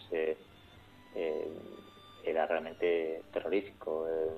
de hecho, hay una los presos solían denominar a aquellas personas que ya habían perdido cualquier gana de, vivir, cualquier esperanza musulmana, ¿no? aquellas personas que que realmente hoy en día los llamaríamos zombies, aquellas personas que eran muertos vivientes y que ya habían, se habían rendido y, prácticamente no tenían, no tenían nada más que, el último aliento, ¿no? Y, eran enviados pues eh, rápidamente a, las cámaras de, gas. Así que es difícil, afortunadamente. Yo creo que muchas veces nos preguntan, bueno, ¿cómo crees que te hubieras comportado tú en un, en un campo de concentración? ¿no? Y afortunadamente nadie tiene la respuesta a esto. ¿no? Hasta uno tiene que verse en esa situación para, realmente poder eh, contestar y afortunadamente creo que ninguno de nosotros estaremos nunca en esa situación, o al menos así lo, así lo deseamos, lógicamente. Y por lo tanto, bueno, pues como decíamos antes, eh, nosotros lo intentamos plasmar a través de, con, una, con la mayor pluralidad posible, porque cada, cada superviviente es una historia distinta y tiene una, una visión distinta y una memoria distinta y nosotros intentamos que sean ellos eh, los que a través de, citas que tenemos en la pared, en audioguía, nos, nos narren un poco la, experiencia de haber estado en Auschwitz. Eh, Luis, yo he estado en Berlín, he visitado varios lugares marcados por el horror, por el holocausto. Me marcó muchísimo la visita a Sachsenhausen y sobre todo el memorial del holocausto judío en Berlín. Allí eh, el, silencio era indescriptible, salías con, un nudo en la garganta. Es una visita muy dura, pero que necesita, eh, yo creo que es necesaria en, etapas educativas. Em, esto no hay que olvidarlo nunca. Imagino que eh, en esta muestra, yo personalmente, y creo que es una obligación que debemos hacer, mm, tener todos, mis hijas son muy chiquititas, no llegan ni a los 10 meses, pero cuando yo crea oportuno les llevaré a exposiciones como esta y las que sean necesarias y creo que debemos a, la juventud eh, que, esto no se olvide, que, lo vean. Em, ¿Cuál es la reacción de, los visitantes que hasta ahora han ido a la, a la exposición? Yo recuerdo, como digo, está el memorial de los eh, judíos del Holocausto en Berlín y, era impresionante el silencio que había eh, dentro observando pues em, toda su historia. ¿Cuál es la reacción de la gente que está visitando la exposición?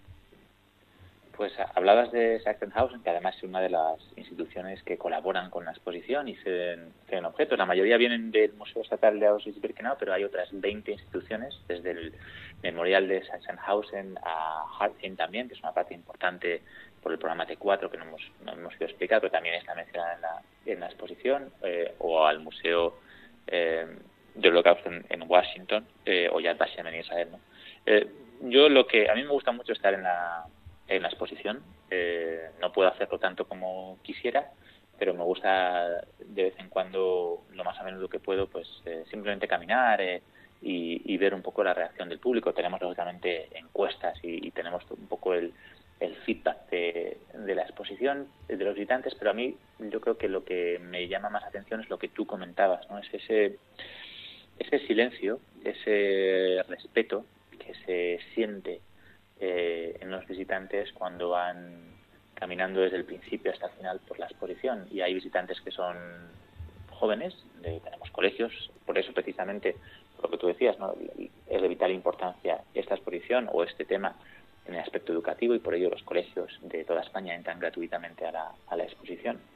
Y, y, hay pues niños que vienen de 14 o 15 años, 17 y 16, y luego hay, hay mucha gente joven y es este silencio y este y este respeto. Yo creo que eh, se entiende de alguna manera que los objetos que allí vemos en su mayoría son de personas cuyo cuyo nombre desconocemos mm, cuyo cuya cara desconocemos cuyo rostro no, no hemos tenido nunca la posibilidad de ver cuya historia ha quedado eh, silenciada por los nazis y sin embargo existe un eco histórico y una conversación que se produce entre estos objetos que, nos aportan esta autenticidad de la historia y el visitante. ¿no? Y es un, es un nexo único entre el pasado, que representa el objeto, y el presente y el futuro, que representa el visitante.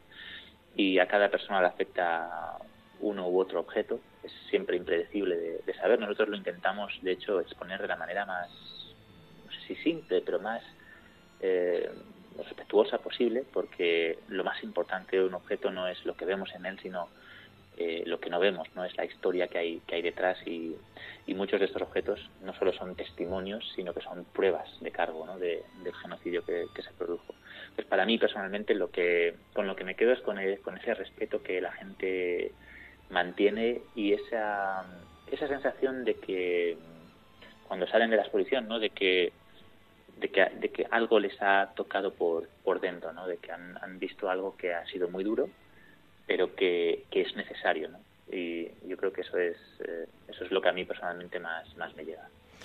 Bueno, ya para terminar un comentario, tampoco quiero comprometer a, a, nada a nuestro invitado, eh, simplemente es un comentario. Eh, esto tienen que, que, visitarlo las, como decíamos, em, pues gente joven, para que no se vuelva a repetir pero curiosamente eh, pues somos el único animal que vuelve a caer a tropezar con la misma piedra. Eh, comentaba yo en la presentación, no tenemos más que irnos hasta Corea del Norte y vemos situaciones similares. O sea, em, por mucho que nos impacte, al final nunca aprendemos, seguimos cayendo en el mismo error. Sí, eh, y al final es, es toda una cuestión de, yo creo que de educación, ¿no? Es decir,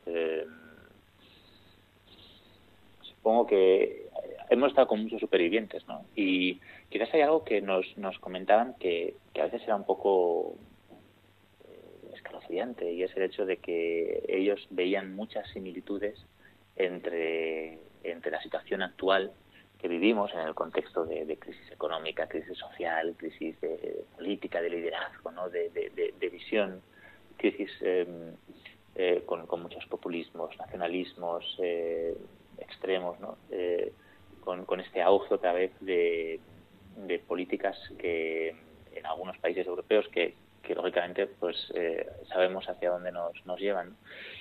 Eh, ¿Por qué? Pues, eh, es difícil. Yo lo único que puedo decir es que, que espero que la exposición de alguna manera contribuya en la medida de lo posible a todas aquellas personas que se acercan a ella a, no sé si es una vacuna, pero por lo menos a, que la gente conozca lo que ha pasado. como dice el subtítulo de la exposición, no hace mucho y no muy lejos. No estamos hablando de la prehistoria, estamos hablando de hace escasos 70 años. Históricamente esto es antes de ayer. Ocurrió en el mismo siglo en el que la mayoría de gente que visita la exposición nació. Entonces eh, estamos hablando de, algo que nos, que nos toca muy de cerca. Y, espero que a través de la educación la gente eh, pues eh, comprenda que, que todo, todo el, todo ser, todos los seres humanos tienen derecho a, la vida, al respeto de los derechos eh, humanos y, y, y, esperemos que entre todos podamos construir un futuro basado en el respeto y en la concordia. Es necesario que esto se, se sepa y qué mejor que eh, acercarse a esta exposición, llevar a mm, gente ya que pueda, está, esté preparada para verlo, pero lleven a, a, sus hijos, sus sobrinos, sus nietos, quienes sean, para que conozcan esto. Y no se olviden nunca Auschwitz, en el Centro de Exposiciones Arte eh, Canal Madrid, hasta el 16 de junio. Tienen tiempo, hemos estado hablando con Luis Ferreiro, que es director de la exposición. Muchísimas gracias por haber estado aquí con nosotros y felicidades por la exposición. Muchísimas gracias a vosotros. Un abrazo. Un abrazo.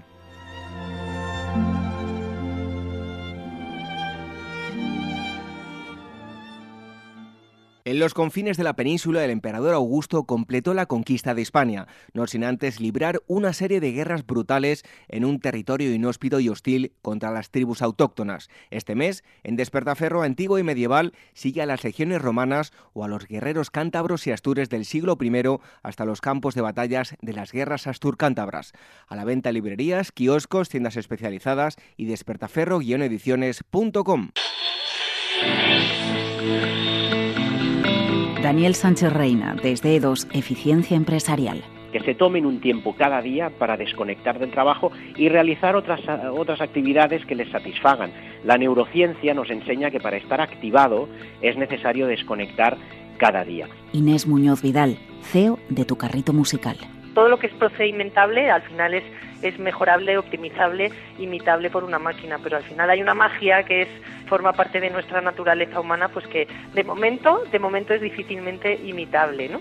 Ricard Garriga, cofundador de Menorca Millennials. Todas las grandes compañías e incluso las pequeñas tienen que tener estos espacios para parar, pensar y sobre todo mirar la competencia, que es lo que está haciendo. Capital Radio, te escuchamos.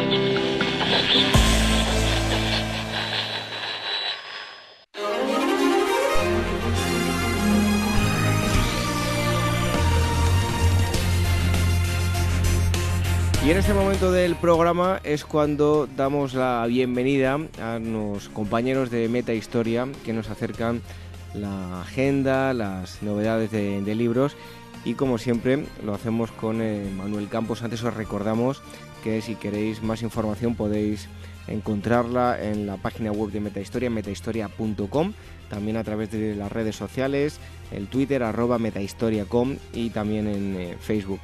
Y lo dicho, que damos la bienvenida un día más a mm, Manuel Campos. Bienvenido a Agora Historia. Buenas noches, David. Bueno, pues hoy comenzamos como siempre con las novedades. El primero de, los libros, El viaje de la impaciencia de Luis Gonzalo Díez.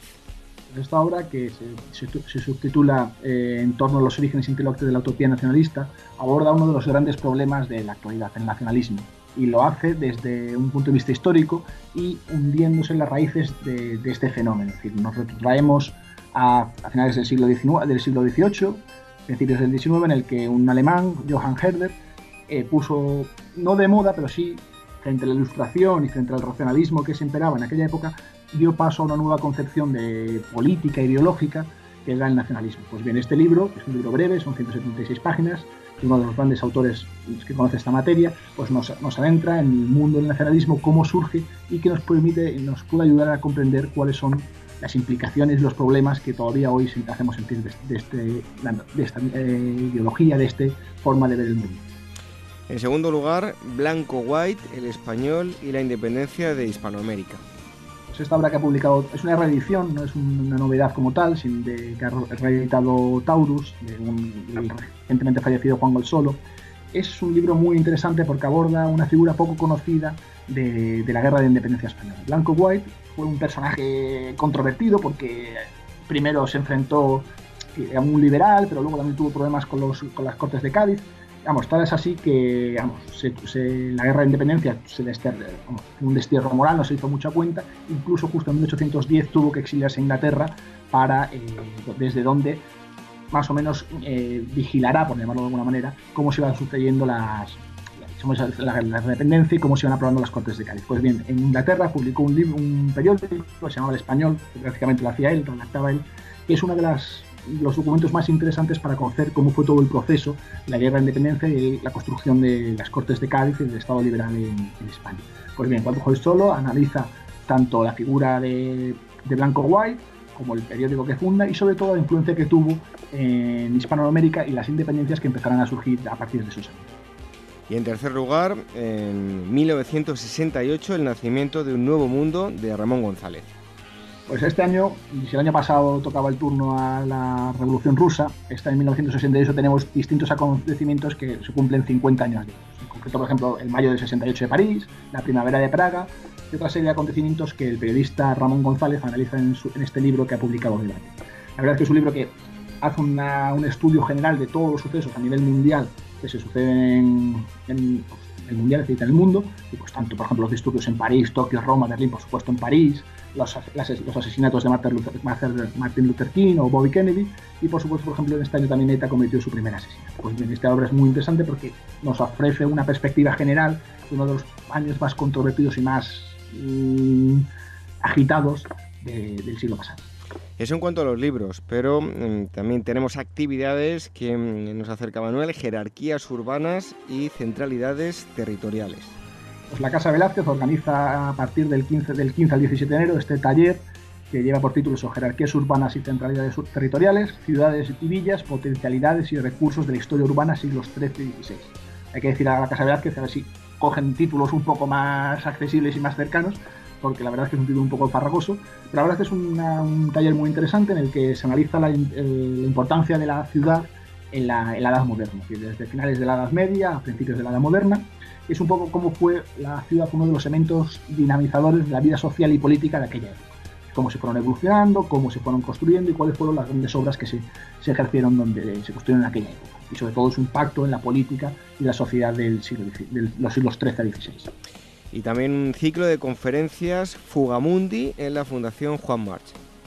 Pues esta conferencia que empezó la semana pasada, ya había habido dos sesiones, el 9 y el 11, eh, aborda una, también un elemento un poco curioso interesante y es básicamente cómo algunos ascetas, algunos santos, hacia algunos eh, algunas personalidades se alejan del mundo, se, separan de él para reflexionar, para mm, otros orar, otro pensar el mundo, cambiar el mundo. Pues bien, esta obra, estas conferencias, que ya hemos dicho que llevan, eh, han, tenido lugar dos y la semana que viene tendrán otro lugar otras dos, el martes 16 Cleia Martínez aborda el desierto como lección espiritual en el cristianismo antiguo y Tony Montesinos habla sobre Zuró y dos años que se estuvo en Guando y Pom, pues abordan cómo más o menos han ido evolucionando estas formas de alejarse del mundo para reflexionar sobre sí mismos y también eh, tenemos una exposición, seguro que muchos dirán, vaya, el nombre de la estación de metro y seguro que no lo conocen, pues aquí tenéis la oportunidad de conocer quién era este personaje, Ventura Rodríguez, arquitecto de la Ilustración.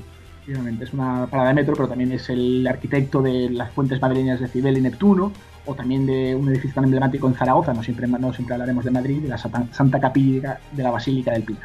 Pues bien, el Museo de la Real Academia de Bellas Artes de San Fernando organiza esta exposición que tiene lugar desde el 20, bueno, empezó el año pasado, el 21 de diciembre, y se, alargará hasta el 8 de abril, en el que se analizan pues hasta 150 piezas originales del, arquitecto, el famoso arquitecto, así como su trayectoria vital, su obra completa, cuáles son sus obras y también hay maquetas y así de las grandes construcciones que hizo. La verdad es que es para los arquitectos es una visita obligada y para todos aquellos interesados en la ilustración en este personaje tampoco conocido pero cuyo tanta importancia tuvo también es una visita imprescindible. Más información la vais a encontrar en, una página web en metahistoria.com, también a través de las redes sociales, en Twitter arroba metahistoria.com y a través de Facebook también de Metahistoria. Pues más eh, información sobre libros, reseñas de libros, em, actividades, conferencias, en fin, que tenéis ahí vuestro mm, punto de encuentro donde eh, tenéis eh, varias cosas que hacer, tanto de lectura como de visitar eh, museos, exposiciones y conferencias. Manuel Campos, muchísimas gracias y hasta la próxima semana. Un fuerte abrazo. un fuerte abrazo y un placer siempre estar aquí con vosotros.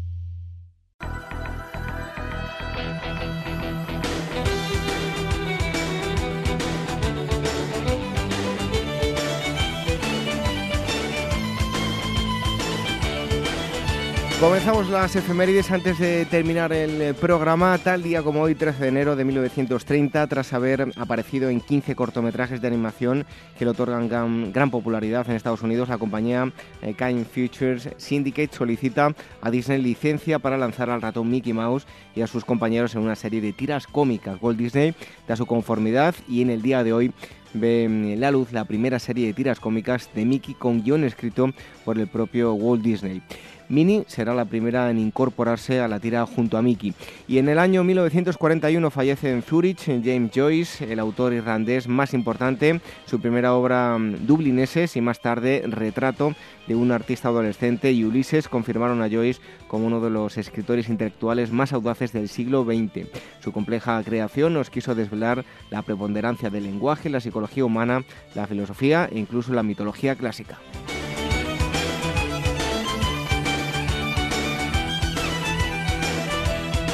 14 de enero del año 1514, el rey Fernando el Católico autoriza mediante mm, real eh, cédula el matrimonio de españoles con indias. Con ello trata de dar un carácter igualitario a sus conquistas. A pesar de ello, habrá escasos matrimonios mixtos. Y en el año 1900, en el Teatro Constanzi de Roma, Em, se estrena con éxito Tosca, una ópera en tres actos, drama psicológico de mentira y dudas compuesta por eh, Giacomo Puccini, uno de los más grandes exponentes de la obra verista por la violencia y el realismo del texto. El libreto es de Luigi Ilica y Giuseppe Giacosa basado en un intento en un intenso drama de teatro, La Tosca, de Victorien Sardou, presentado en París en el año 1887. 15 de enero del año 1526 zarpa en una expedición marítima del puerto de La Coruña, capitaneada por el explorador español Diego García de Mover, para descubrir la ruta de las especias. Durante su viaje, en febrero de 1528, explorará el río de La Plata para investigar el mito de la Sierra de la Plata y se adentrará por el río Paraná descubriendo los pueblos que habitan sus orillas y sus riquezas, por lo que se le atribuirá la exploración del estuario del río de la Plata. Y en 1559 en Inglaterra Isabel I es coronada reina, la primera medida que tomará será instruir a la Iglesia anglicana como la religión del Estado.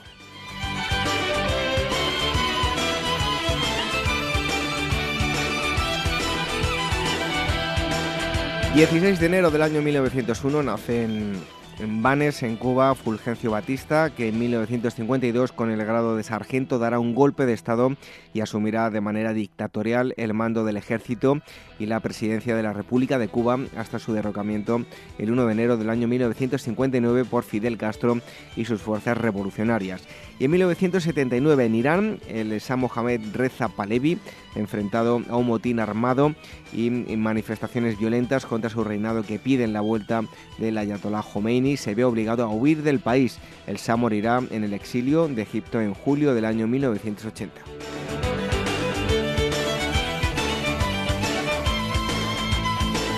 17 de enero del año 1562 en Francia, la reina Catalina de Medici, esposa de Enrique II, promulga el edicto de Saint Germain consagrando la libertad de culto y conciencia para los protestantes. Este edicto no beneficia a los hugonotes exasperados. Los católicos eh, responderán con la matanza de herejes en París, haciendo que los calvinistas en el sur del país repliquen matando a católicos. Y en 1933 muere en Nueva York Luis Comfort Tiffany, diseñador y artista americano reconocido eh, internacionalmente como uno de los padres del Art Nouveau.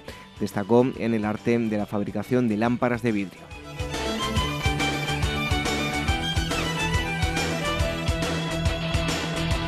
18 de enero del año 1546, Francisco Pizarro se enfrenta a Blas con Núñez Vela en la batalla de eh, Iñaquito. En, después, en la batalla, Pizarro hará su entrada triunfal en Lima con los títulos de Libertador y Protector del Pueblo. Y en el año 1912 llega al Polo Sur Robert Falcon Scott, oficial de Marina británico y explorador de la Antártida. A su llegada encuentra la tienda y la bandera que había dejado el explorador noruego Ronald Amundsen cinco semanas antes. En el regreso de vuelta, que se torna absolutamente dramático, morirán Scott y todos sus hombres.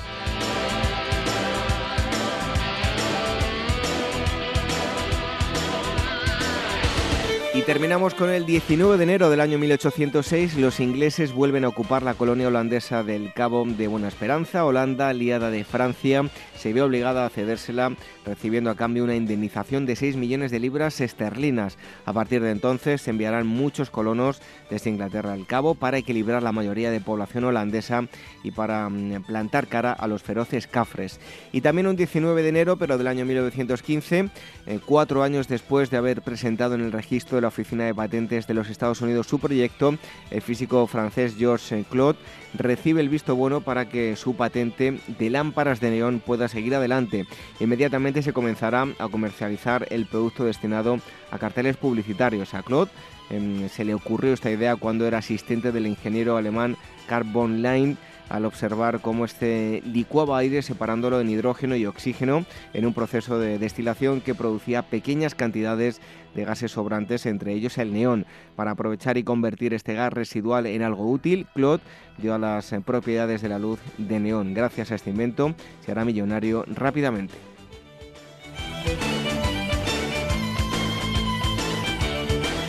Terminamos las efemérides históricas, acontecimientos em, relevantes de nuestra historia desde hoy y durante la próxima semana. En un momento la despedida.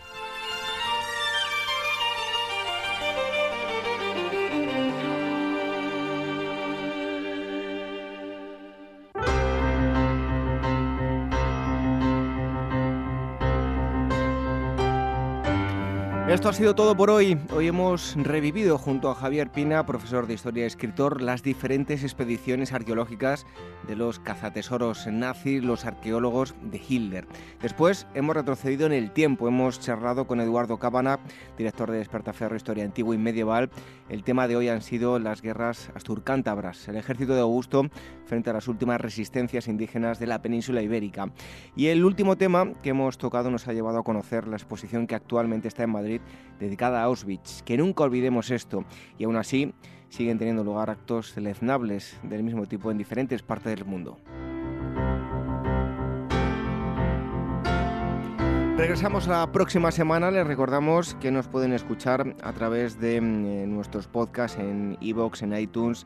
Les agradecemos las valoraciones que están dejando en ambas plataformas y les invitamos a, a que sigan con ello porque hará que lleguemos a mucha más gente. Si nos quieren dejar valoraciones em, de 5 estrellas en iTunes y de me gusta en iVoox, pues nos vamos a poner muy muy contentos, como siempre les decimos. También nos pueden escuchar a través de Radio Sapiens como eh, cada domingo y los mensajes que eh, nos vayan dejando, saludos eh, al correo electrónico y demás, iremos mandando nosotros también devolviéndoles ese saludo en, en antena semana tras semana. Las redes sociales, el Twitter arroba agorahistoria, facebook.com barra agorahistoria programa y telegram.me barra agorahistoria radio. El email por si quieren contactar con nosotros, contacto arroba agorahistoria.com y otra, otra dirección más, agora arroba capitalradio.es. La frase de despedida de hoy es del filósofo alemán Immanuel Kant. Dice así, no hay virtud tan fuerte que pueda estar segura contra la tentación. Buenas noches, hasta el próximo sábado. Sean felices.